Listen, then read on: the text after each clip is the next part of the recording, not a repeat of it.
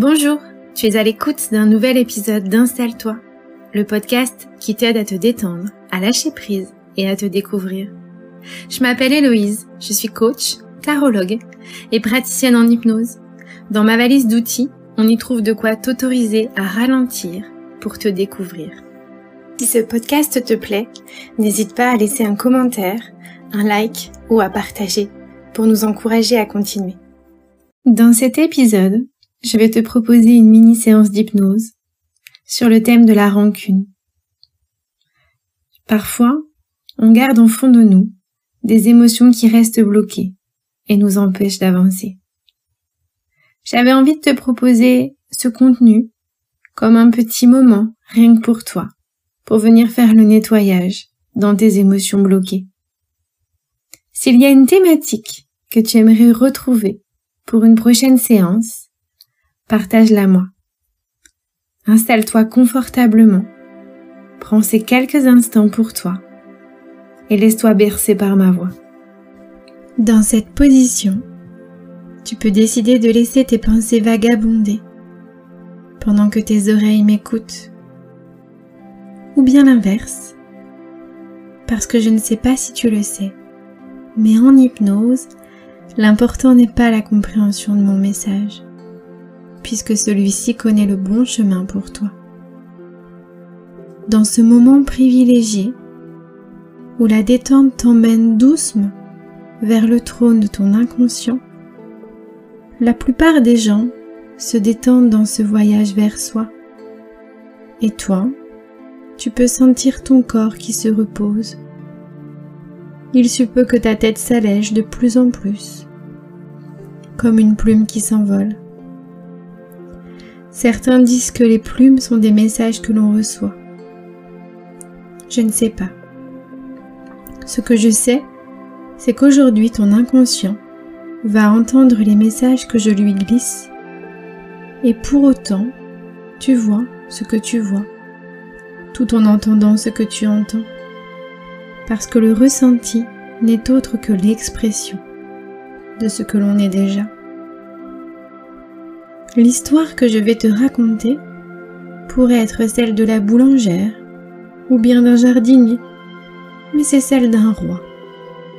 Je ne sais pas si tu as remarqué, souvent, dans les histoires, le personnage principal vit des choses extraordinaires, comme pour nous montrer que dans l'ordinaire, chacun peut choisir son aventure. Le roi possédait un bassin rempli de carpes toutes plus belles les unes que les autres. Mais ces carpes, figure-toi, se nourrissaient très bien. Plus les années passaient, et plus elles devenaient grandes et prenaient de la place. Il faut dire qu'elles étaient importantes et avaient une sacrée réputation dans le royaume.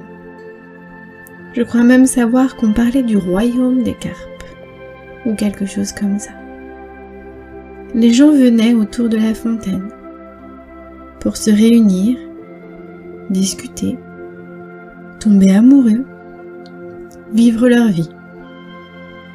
Toutes les étapes se passaient là, autour du carpe, de la fontaine du roi. Parfois des morceaux de vie tombaient littéralement dans la fontaine, mais jamais l'eau n'en sortait.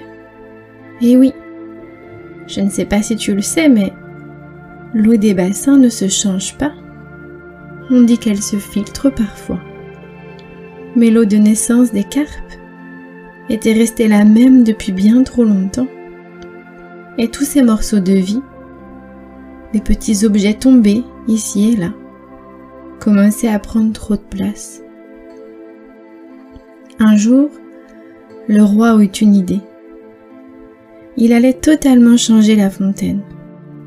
Non pas que les carpes n'auraient plus leur place, c'est impossible, mais il allait leur permettre d'avoir un espace beaucoup plus grand, une fontaine qui passerait dans tout le village, où l'eau serait nettoyée et changée aussi souvent que nécessaire.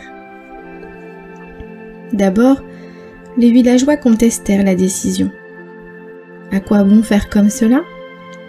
Rien n'avait été changé depuis des années. Et l'eau n'était pas si sale. Oui, mais le roi savait, et le roi était déterminé.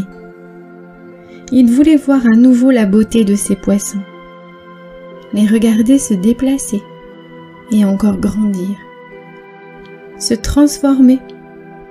Et ce petit bassin était devenu bien trop petit pour elle. Alors, il commença les travaux. C'était une logistique un peu complexe. Il fallait apprendre à déplacer les poissons sans les abîmer, sans les blesser. Certains n'avaient pas du tout envie de changer d'eau. D'autres, curieux, voulaient sortir sans cesse pour voir ce qu'il se passait. Parce que je ne sais pas si tu le sais, mais les poissons sont curieux. Et au bout de quelques réajustements, le bassin fut prêt. Te dire que ce nettoyage avait été une idée fabuleuse serait une conclusion parfaite. Tous découvrirent alors la véritable beauté dans l'eau. Ce qu'on pensait être terne et gris était en réalité recouvert de boue et de saleté. Les couleurs étaient resplendissantes. Changer cette eau avait permis aux poissons de retrouver toutes leurs couleurs. Tu sais, c'est un peu comme les émotions. Parfois on pense qu'il est bon de les garder serrées, bien au fond de notre cœur. Comme ça. Comme la rancune qui vient petit à petit déposer des déchets au fond de nos émotions.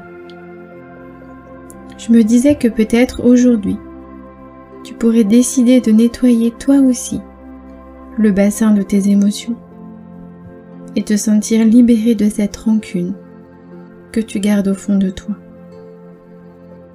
Parce que les couleurs que tu vas y découvrir sont lumineuses et font briller ta joie. Je t'invite maintenant à sentir cette joie avant de revenir doucement de ce voyage. Un peu comme lorsqu'on se met en route ou que l'on met en route la machine à laver et que le cycle est maintenant terminé. À ton propre rythme, tu vas maintenant pouvoir remobiliser doucement tes pieds, tes mains et en douceur commencer à entendre à nouveau le bruit de ta respiration. Ton corps va se réveiller, satisfait de ce nettoyage, revenir ici et maintenant. Lorsque tu seras prêt, tu vas pouvoir ouvrir les yeux.